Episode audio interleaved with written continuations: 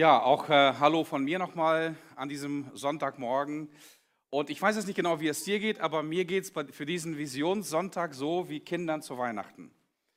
Ich liebe einfach dieses Visionswochenende und ich liebe das, was Gott in uns hineingelegt hat als Gemeinde und, schon, und was uns als Vision schon länger trägt und was jedes Jahr auch erneuert wird durch äh, Jahresvision, was nochmal unterstützt wird. Und äh, besonders freue ich mich auch auf diese Jahresvision, ähm, die Gott uns ähm, aufs Herz gelegt hat.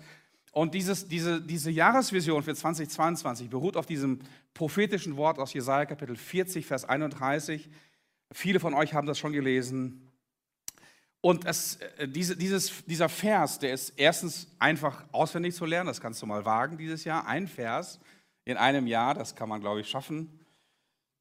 Und dieser, dieses, dieses Wort, äh, dieses, hat ja ein Bild innen und diese, dieses Bild hat eine tragische und eine dramatische Geschichte als Hintergrund und eine, eine ornithologische Bedeutung, also eine Bedeutung aus der Vogelkunde. Und ich möchte heute die Zeit einfach äh, nutzen, um dir dieses Bild zu zeichnen. Und zwar so, dass du wahrscheinlich dieses Bild nie wieder aus deinem Kopf bekommst. Nicht dieses Jahr und auch nicht die nächsten Jahre. Jedes Mal, wenn du, wenn du an dieses Bild und dieses Wort erinnert wirst, glaube ich, wird etwas bei dir immer noch da sein von der heutigen Predigt. Ähm, ich werde die nächsten Wochen, das heißt den ganzen Monat ähm, Februar auf jeden Fall, die Vision der Mosaikchurch entfalten und näher darauf eingehen, was es bedeutet für uns dieses Jahr, welche äh, Schwerpunkte wir setzen wollen, was wir konkret umsetzen wollen. Aber darum soll es heute nicht gehen. Heute geht es wirklich um ein hoffentlich inspirierendes, krasses Bild, was der Prophet hier zeichnet und was uns tatsächlich Aufwind geben soll und uns beflügeln soll. Aber alle, die ihre Hoffnung auf den Herrn setzen, bekommen neue Kraft. Das ist, das ist schon mal ein, ein heftiger Satz, oder? Jeder, der sein Vertrauen, seine Hoffnung auf den Herrn setzt, die alte Luther-Übersetzung heißt, alle, die auf den Herrn harren, äh, kriegen neue Kraft. Denen wachsen mächtige Schwingen, sie gehen und werden nicht müde, sie laufen und werden nicht erschöpft. Wer möchte das nicht? Wer möchte das nicht? Wer möchte nicht frisch bleiben, voller Energie, vital sein, agil sein und in seiner Kraft und in seinem Einfluss nicht nachzulassen? Äh, ich merke, dass ich älter werde. Ich äh, habe letztes Jahr eine schwere Zeit gehabt, auch von Erkrankungen. Und gerade in solchen Zeiten von Schwächen, von, von äh, Bedrückung, dann wünscht man sich wirklich so einen neuen Energieschub, so einen Boost, äh, der uns wirklich wieder auf unsere Flügel greift, wie so ein Aufwind und uns auftreibt. Also zunächst einmal möchte möchte ich dir das Setting dieses, dieses prophetischen Wortes erklären, in dem Jesaja äh, diese Worte empfängt und in die Situation Jesaja diese Worte hineinredet. Also wir befinden uns hier im siebten Jahrhundert vor Christus. In dieser Zeit wirkt Jesaja äh, im Südreich, das heißt äh, in Judäa, in Jerusalem. Und in dieser Zeit ist es schon so, dass äh, das Volk Gottes von, von Jahwe immer mehr abdriftet. Und ähm, ähm, es kommen äh, assyrische Truppen, belagern Jerusalem, ähm, nehmen die Stadt ein, schleifen die Stadtmauer bis auf die Grundfesten und deportieren einen großen Teil der Bevölkerung, vor allem die Adelsschicht, äh, nach Mesopotamien. Also Israel hat sich zunächst einmal von Jahwe abgewandt und jetzt wendet sich Jahwe von Israel ab. Und äh, das spüren die Leute und das erleben die, dieses äh, äh, erstarkte assyrische Reich, dieses machthungrige Reich, dieses ähm, aufsteigende Weltreich überwältigt Palästina und Israel und äh, ähm, Judäa fällt dem zum Opfer.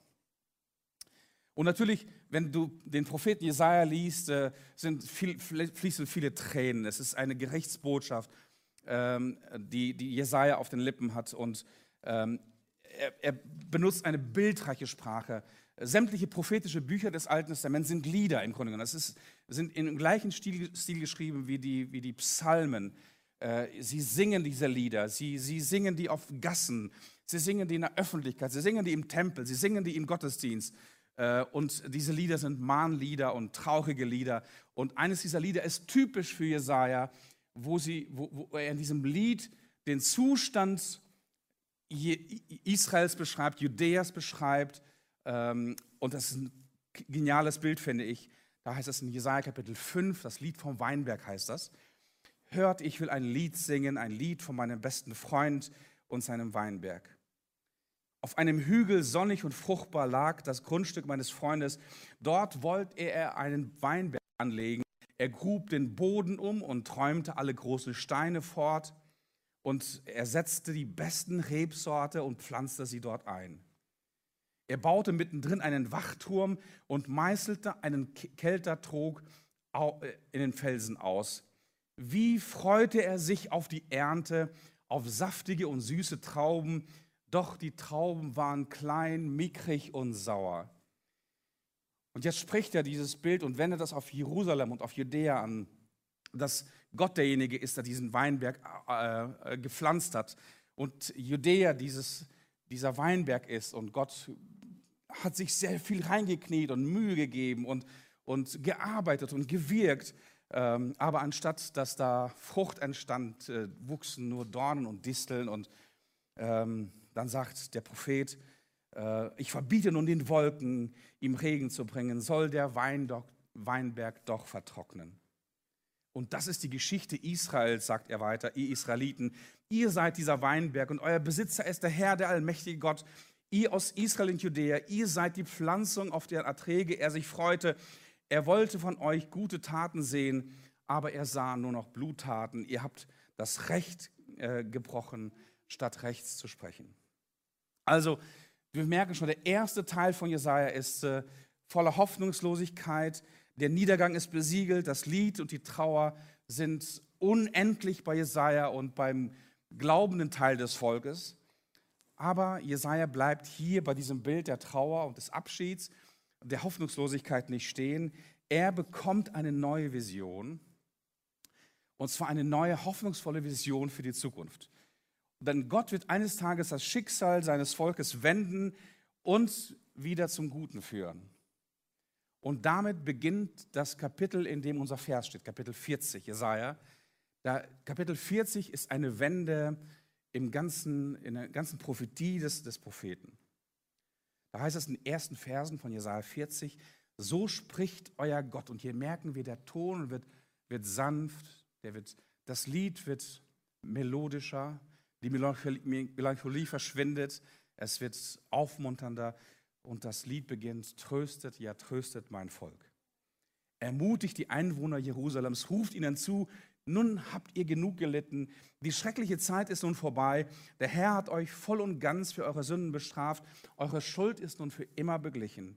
Hört, jemand ruft, bahnt einen Weg durch die Wüste. Und wenn du die, die, die Erdkunde, Erdkunde so ein bisschen kennst, Assyrien hier und Palästina hier dazwischen, eine riesengroße Wüste, bahnt einen Weg für den Herrn durch diese Wüste baut eine Straße durch die Steppe für unseren Gott. Das heißt, Gott will sein Volk retten und Gott will sein Volk aus dem Exil wieder zurück in die Heimat führen. Also, das ist die Zusage Gottes, die in diesen, diesen, dieses Kapitel im Grunde genommen überschattet. Tröstet mein Volk. Gott will retten, Gott will heilen, Gott will erneuern. Das ist dieser historische Hintergrund von Jesaja, äh, Kapitel 40, von diesem Wort aus unserem Jahresmotto für 2022. So, dann gibt es einen, einen zweiten Hintergrund, einen, der ist nicht minder spannend, der sogenannte ornithologische Hintergrund habe ich den genannt. Also der ornithologisch heißt aus der Vogelkunde herkommend. Also hier wird das Bild von einem Adler gezeichnet, der erneuert wird und neuen Schwung und neuen Aufwind bekommt, neue Energie bekommt und dessen Leben sich erneuert. Dieser, dieser, der Adler gehört in die Familie der Geier und gilt als der König der Lüfte. Und der Adler ist immer ein Symbol von Macht und von, von unendlicher Freiheit. Deswegen finden wir den Adler schon seit der Antike in der Heraldik, überall. Also alle mächtigen Staaten und Reiche schmücken ihre, ihre Fahnen, ihre Ornamente, ähm, ihre ähm, ähm, Wappen mit dem Adler. Übrigens auch die, die, wir Deutschen haben was im, in unserem Wappen? Äh, einen Adler, genau. Oder im Bundestag hängt dieser Adler und die wird die fette Henne genannt. Okay? Also ein Adler, der anscheinend nicht fliegen kann, die fette Henne. Also Adler ist ein majestätischer Vogel mit einer Spannweite bis zu drei Meter, musst du dir vorstellen, drei Meter ist das Doppelte von dem, was ich hier gerade zeige.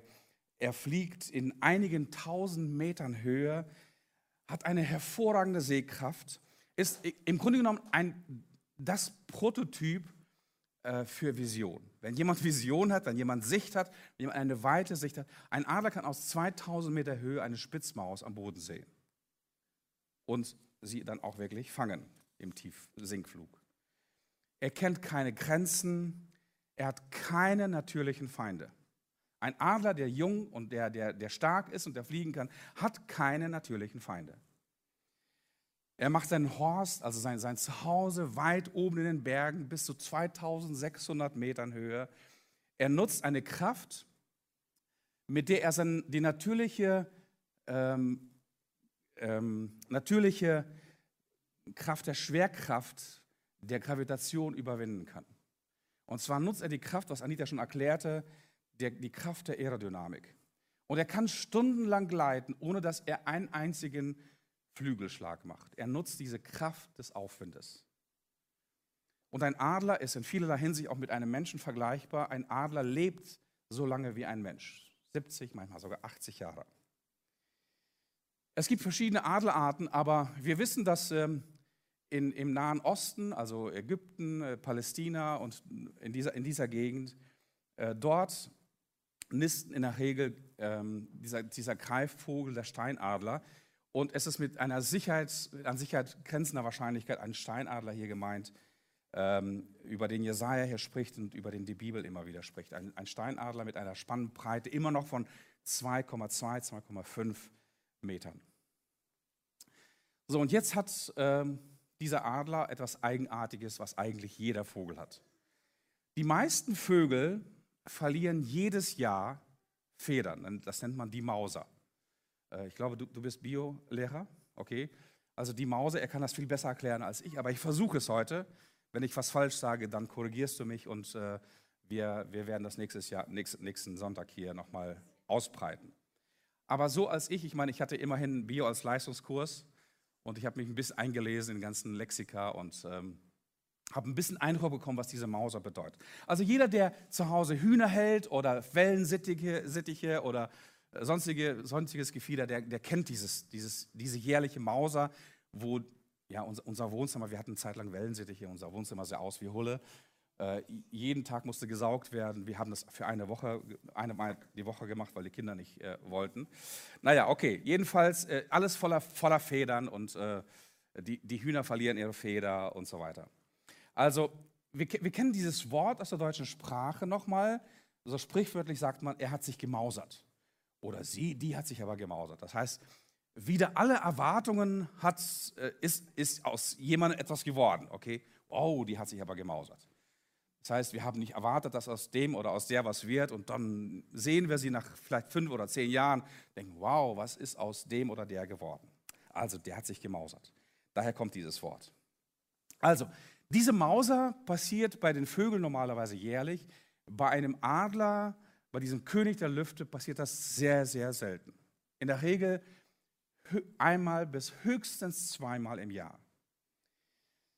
Und ähm, für, für diesen Adler ist es ein gefährlicher, ein sehr, sehr kritischer Zustand. Und der Adler wird alt, wenn er in seine erste Mauser kommt. Bis dahin sind die Federn immer länger gewachsen und äh, immer, die Röhren sind immer dichter geworden und schwerer geworden. Und dieses dichte Federkleid ähm, ist so schwer, dass der Adler eines Tages nicht mehr so einfach in die Lüfte steigen kann. Seine Krallen an den Füßen sind so lang, dass er mit ihnen noch nicht einmal so richtig nach der Beute greifen kann. Und nun kommt der, dieser Adler, dieser mächtige König der Lüfte, dieser, dieser freiheitsliebende Vogel in verschiedenen Etappen in diese Adlermauser. Das Federkleid wird schwerer, der Adler wird immer älter, er fliegt nur noch selten, er wird träge und eines Tages gibt er das Fliegen ganz auf. Er geht nicht mehr auf die Jagd, er verlässt nicht mehr seinen Horst, weil er immer träger und immer schwerer wird. Und jetzt lebt er aus seinen Fettreserven, aus früheren Tagen. Oder er ernährt sich von den Resten, die er noch zu Fuß irgendwie finden kann, von den Resten vielleicht von seinen Knochen, von seinen früheren äh, Jagdzeiten. Er sieht traurig und abgemagert aus. Er verliert die ersten weichen Federn. Diese weichen Federn sind am Kopf, an seiner Brust. Das sind die ersten Federn, die er verliert. Die restlichen Federn reißt er sich nach und nach selbst mit seinem mächtigen Schnabel aus. Und besonders dort, wo die Röhren sehr dicht geworden sind, beginnt er zu bluten und jetzt ist er komplett flugunfähig. Und das ist ein kritischer Moment, weil viele Adler überleben diese Mauser nicht.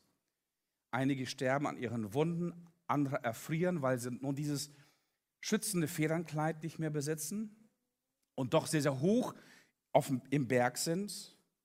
Andere werden zu sehr, sehr leichten Beute für Tiere, die, den, die sonst ungefährlich sind. So ein kleines Wiesel kann ihn jetzt umbringen, ein, ein kleinerer Adler kann ihn umbringen oder Berglöwen. All das wird nun wirklich lebensgefährlich und diese ähm, Feinde sind allgegenwärtig. Und wenn du gedacht hast, dass das, das das Ende seines Leidens ist und die gefährlichste Situation, es wird noch viel, viel schlimmer werden. Nun geht der Adler selbst aktiv an diese Maus heran und er kneift sich oder beißt sich mit seinem Schnabel die Klauen ab, die Krallen ab. Und weil er nicht mehr fliegt und regelmäßig seinen Schnabel an, am Felsen oder an Stein oder an der Erde, am Sand wetzt, läuft gelber Harz aus seinem Schnabel und bildet eine Art festen, festen Überschnabel. Und dieser Überschnabel sorgt dafür, dass er den Schnabel kaum öffnen kann und ähm, dass er gar nicht mehr fressen kann. Und was er jetzt macht, er, er stößt, er, er, er hämmert seinen Schnabel gegen den Felsen. Dieser Harz, dieser versteinerte, verhärtete Harz splittert ab und damit wird sein Schnabel automatisch kleiner und auch beweglicher. Aber der Adler sieht jetzt ohne Federn und Klauen verkümmert und zum Heulen aus. Sehr, sehr bemitleidenswert. Du wirst auch nirgendwo, ich habe recherchiert, ich habe geguckt, ich habe gegoogelt, du wirst nirgendwo ein Foto von einem Adler mitten in der Mauser finden. Warum? Die haben sich verkrochen. Die haben sich verkrochen, machen sich unsichtbar, ziehen sich zurück in der Einsamkeit, leiden alleine und ähm, sind ein, ein furchtbares Bild. Aber langsam, sehr langsam wachsen nun die Federn. Zunächst einmal diese kleinen Federn, zuerst die kurzen, dann fangen die Federn an, an, an den Flügeln, diese Schwungfedern zu wachsen und auch die Klauen. All das geschieht natürlich nicht über Nacht. Das elende Bild ist immer noch da und das dauert bis zu drei Monate, äh, bis der Adler wieder äh, in einem neuen Zustand ist. Und wenn du die Bibel liest, äh, wirst du, auf, wirst du an vielen Orten an, an diese Mauser des Adlers erinnert. So wie zum Beispiel im Psalm 103, der beschreibt genau diesen, diesen Vorgang, da heißt es im Psalm 103. Er beschreibt auch diese Erneuerung, und du wirst Psalm 103 ganz anders verstehen, wenn du die Mauser verstehst. Da heißt es, lobe den Herrn meine Seele und vergiss nicht, was er dir Gutes getan hat. Und jetzt kommt diese, diese, diese Phase der Erneuerung, in der sich ein Adler befindet der dir alle deine Sünden vergibt und heilt alle deine Gebrechen, der dein Leben vom Verderben erlöst und dich krönt mit Gnade und Erbarmen, der deinen Mund, deinen Schnabel wieder lebendig macht oder fröhlich macht, sagt Luther, und du wieder jung wirst wie ein Adler. Der Hintergrund dieses Bildes dieses, ist dieser ornithologische Vorgang im Leben eines Adlers. Also diese schwere, einsame, schmerzhafte, leiderfüllte Zeit, während der Mauser dient einem Zweck. Und zwar, sie dient der Erneuerung. Sie dient der Erneuerung. Denn nach der Mauser kommt der Adler nämlich in seine zweite Lebenshälfte. In seine zweite Lebenshälfte, das heißt, jetzt ist der Adler, hat die, der Adler die Weisheit eines alten Adlers und die Kraft eines Jungen. Was für eine Kombi, oder? Stell dir mal vor, du, du wirst weiser und du wirst älter, du wirst, wirst erfahrener und du bist gleichzeitig jünger. Das wäre geil, oder? Er hat die ausgeprägte Muskulatur eines trainierten Adlers und nun das Gewicht eines Jungen. Er hat die Erfahrungen eines alten Adlers und die Unbekümmertheit des Jungen. Und was für ein Bild, oder? Was für ein Bild hinter diesem prophetischen Wort der Erneuerung, der Verjüngung. Und es gibt auch bei dir und bei mir, bei uns Menschen, diese zwei Lebenshälften. Es gibt diese zweite Lebenshälfte. Die erste ist erfüllt vom Streben nach Ansehen, vom Streben nach Erfolg. Wir sind jung und wir machen Fehler und wir sind noch unerfahren und hier und da dumm und machen, äh, treffen falsche Entscheidungen. Dann kommt eventuell eine schwere Zeit, in der wir einige Federn lassen müssen, einige, einige Dinge hinter uns lassen müssen. Das ist schmerzhafte Zeit. Wir lernen schmerzhafte Lektionen im Leben äh, und das ist unsere Mauser. Das ist oft unsere Mauser. Keiner will da hinein, aber ich kann dir sagen, sie kommt. Sie kommt in deinem Leben. Dann erleben wir so etwas wie bei diesem Adler. Und es, es, gibt, es gibt die alten Mystiker in, in, in der christlichen Theologie, die nennen sowas Katharsis, also Läuterung, die Reinigung, in die wir hineingehen. Wir verlieren einiges, was uns lieb und teuer ist. Das können Menschen sein, das können wichtige Statussymbole sein. Vielleicht verlieren wir unser Image, so wie ein Adler dieses stolze Federnkleid verliert. Und das ist sehr schmerzhaft. Diese Zeit für uns ist sehr schmerzhaft. Und wir denken nicht gerne an diese Zeiten zurück. Aber diese Zeiten sind die Zeiten deiner und meiner Erneuerung. Deiner und meiner Erneuerung. Nur da, wo Altes abfällt, kann Neues wachsen. Nicht jeder Mensch überlebt diese Mauser. Nicht jeder Mensch kommt in diese zweite Lebenshälfte. Viele verbittern in solchen harten Zeiten. Einige geben ihr Leben im Leben auf. Einige lassen sich gehen, andere verlieren ihre Hoffnung oder betäuben sich mit Netflix-Serien, Spiel, Spiritus, Spaß. Sie bleiben für den Rest ihres Lebens in dieser Mauser stecken und sie bleiben vor allem stecken im Bedauern. Im Bedauern, früher war alles besser. Früher war ich jünger und stärker und äh, mächtiger und einflussreicher. Aber viele andere kommen dann tatsächlich in ein Leben nach der Mauser. Sie kommen aus so einer Krise wie ein Phönix aus der Asche und sie erheben sich und erleben eine Wende und erleben vor allem auch eine Rundumerneuerung. In vielen Bereichen ihres Lebens erleben sie tatsächlich eine spirituelle, eine körperliche, eine mentale Erneuerung. Und ich spreche heute ganz bewusst nicht von Wiederherstellung. Die Bibel spricht nirgendwo von Wiederherstellung, obwohl viele Christen von Wiederherstellung sprechen. Wiederherstellung ist eine Rückführung in den ursprünglichen Zustand. Aber wenn du in einen Totalschaden erlebt hast, wenn dein Auto, dein Haus, dein Leben, deine Gesundheit einen Totalschaden erlebt hast, willst du nicht in den ursprünglichen Zustand zurückkommen. Du willst es nicht, dass es wie früher wird, sondern du willst, dass Dinge neu werden. Dass Dinge sich grundsätzlich ändern. Und Gott will auch nicht dein und mein Leben restaurieren und reparieren und renovieren und tapezieren. Gott will dich und mich wirklich von innen nach außen, von Grund auf, unser Herz und dann unseren Geist, unsere Seele, unseren Körper mental rundum erneuern. Nicht wiederherstellen.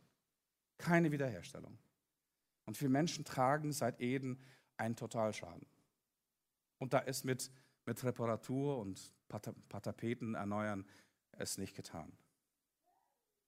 Deswegen spricht Jesus diese befremdlichen Worte an Nikodemus eines Nachts, als dieser, dieser dieser hohe Richter des Synedriums ähm, ähm, zu ihm kommt und er sagt zu ihm nachts, wahrlich, wahrlich, ich sage dir, wenn jemand nicht von neuem geboren wird, kann er das Reich Gottes nicht sehen.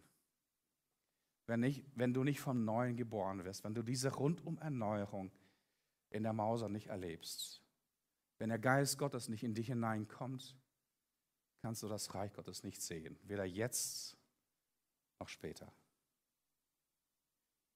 Denn das, sagt Jesus, das ist dieses neue Leben aus Gott. Du kannst dich nicht selber gebären. Gott geht mit dir einen Weg, steigt mit dir in einen Prozess ein, wo Altes abfällt, wo Altes abstirbt und du wirklich in die zweite Lebenshälfte hineinkommst. Hier kommt Gott zu seinem Plan mit dir. Hier kommt Erneuerung durch seinen Geist. Er beflügelt dich neu mit seiner Liebe, mit seiner Hoffnung. Hier kommt Vergebung und Erneuerung in dein Leben. Und dein Leben bekommt einen neuen Sinn und eine neue Bedeutung. Und äh, mir ist bewusst, dass ich heute zu zwei Gruppen von Menschen rede. Und ich rede heute auch hier in diesem Saal zu zwei Gruppen von Menschen, aber auch dort vor der Kamera äh, oder hinter der Kamera vor deinem Bildschirm. Die einen leben gerade in der Mauser. Und wie sieht dieses Leben in der Mauser aus? Oder vor der Mauser? Du bist unbekümmert, du bist noch voller Energie, aber du merkst schon so hier und da so äh, ähm, Erscheinungen von Müdigkeit und ähm, du merkst schon, dass die Kraft hier und da nachlässt. Besonders jetzt in den letzten zwei Jahren haben einige diese, diese Art von Stress äh, erlebt und erlebt auch, wie das Leben hier und da schwerer wird und belasteter wird. Keine Motivation. Einige verabschieden sich von Kirchen. Also du, äh, du liest je, jede Woche Katastrophennachrichten über Kirchenaustritte und die Freikirchen sind davon nicht ausgenommen. Auch wir in der Mosaic Church wissen nicht wirklich, wer dabei ist und wer nicht dabei ist. Wir erleben Abschied von Kirche, von Diensten auf, jeden, auf allen Ebenen. Keine Zeit mehr mit Gott. Wir sind abgelenkt durch, durch Angst, durch, durch eine Nachrichtenflut, die uns vielleicht einengt, durch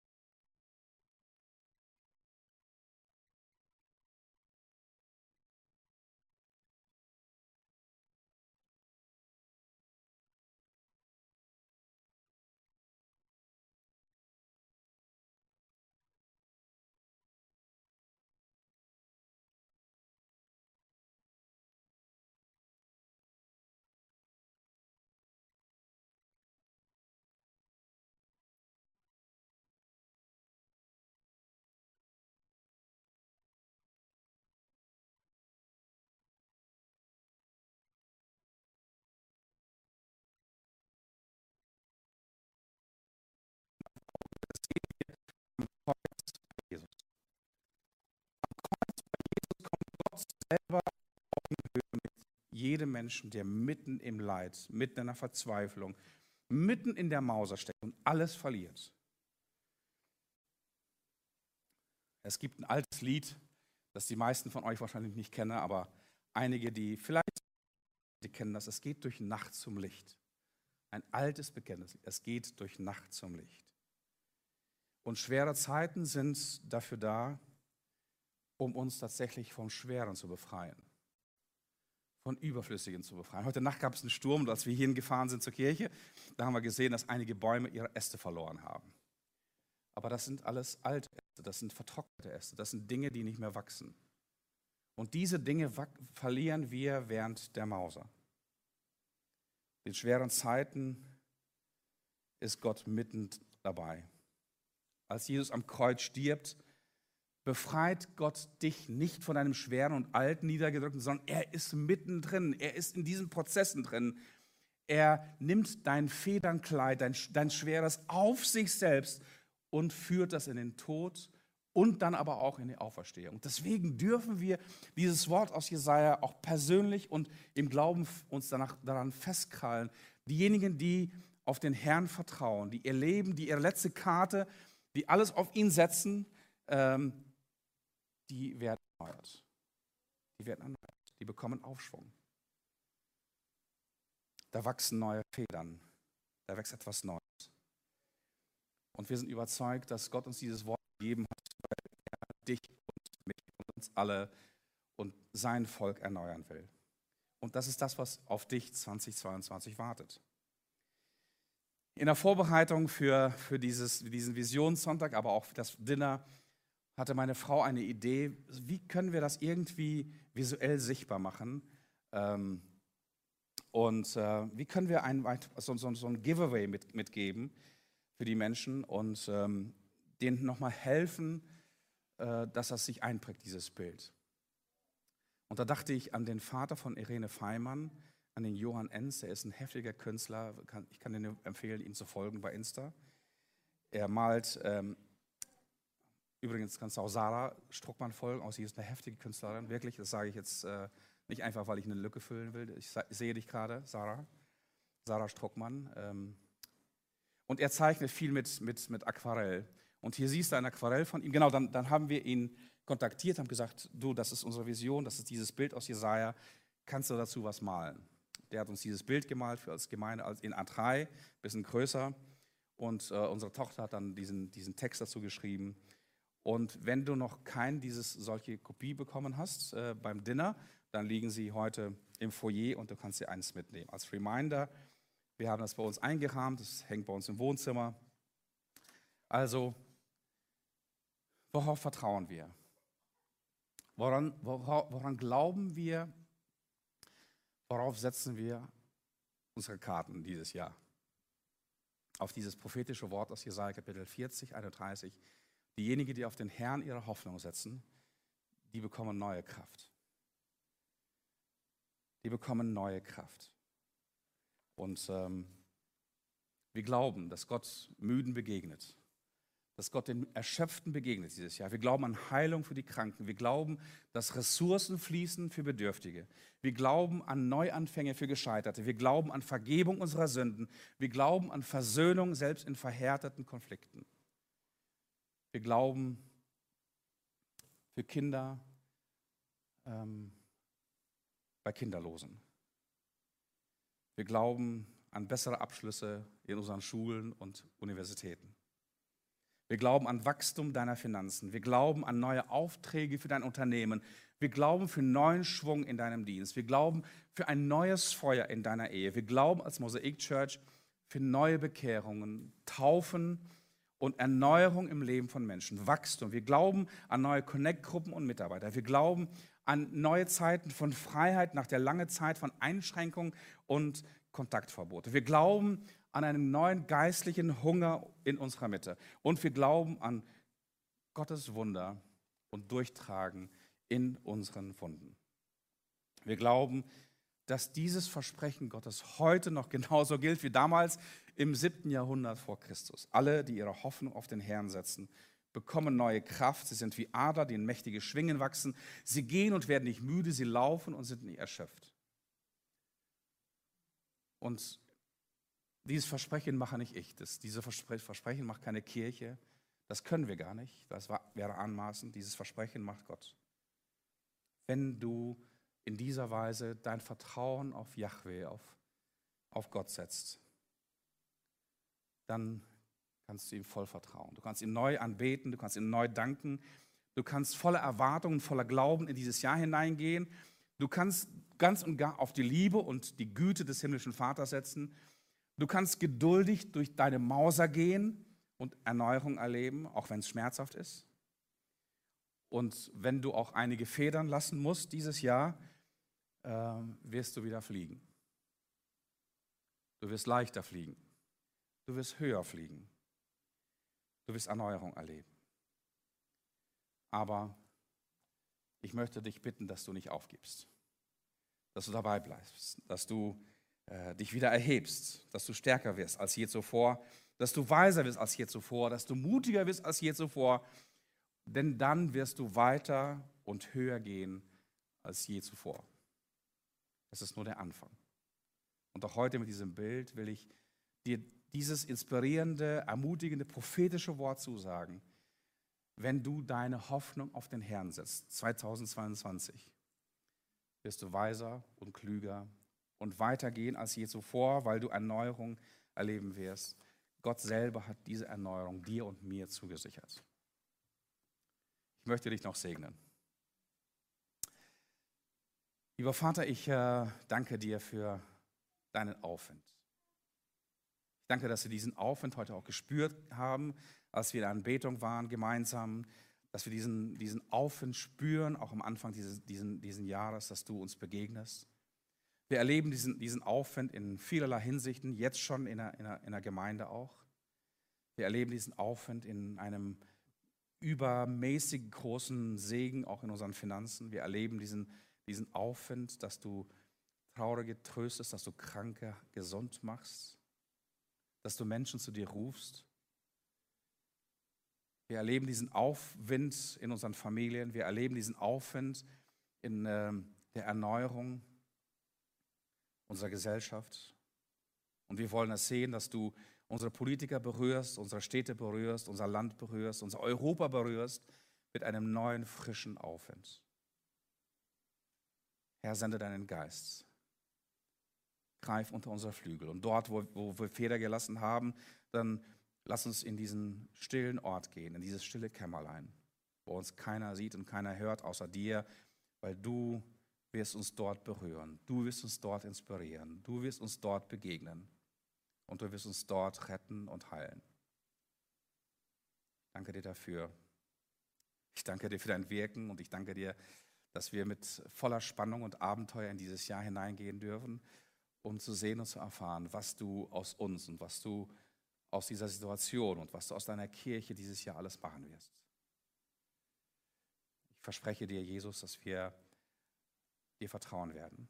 Wir werden nicht ausweichen. Wir werden nicht zurückweichen. Wir werden äh, äh, unsere, unsere Karten, unsere Trumpfkarten auf dich setzen. Und ich weiß jetzt schon, dass du gewinnst. Du wirst gewinnen mit jedem Einzelnen von uns. Amen. Gottes Segen. In dieser Weise wird es mit der Vision 2022 äh, weitergehen und ich werde das in den nächsten Wochen nochmal entfalten, was es im Einzelnen bedeutet. Aber ich äh, segne dich einfach mit diesem Bild und ich hoffe, dass es dich jetzt schon beflügelt und dass du jetzt schon ermutigt bist, in dieses Jahr hineinzugehen. Gottes Segen euch.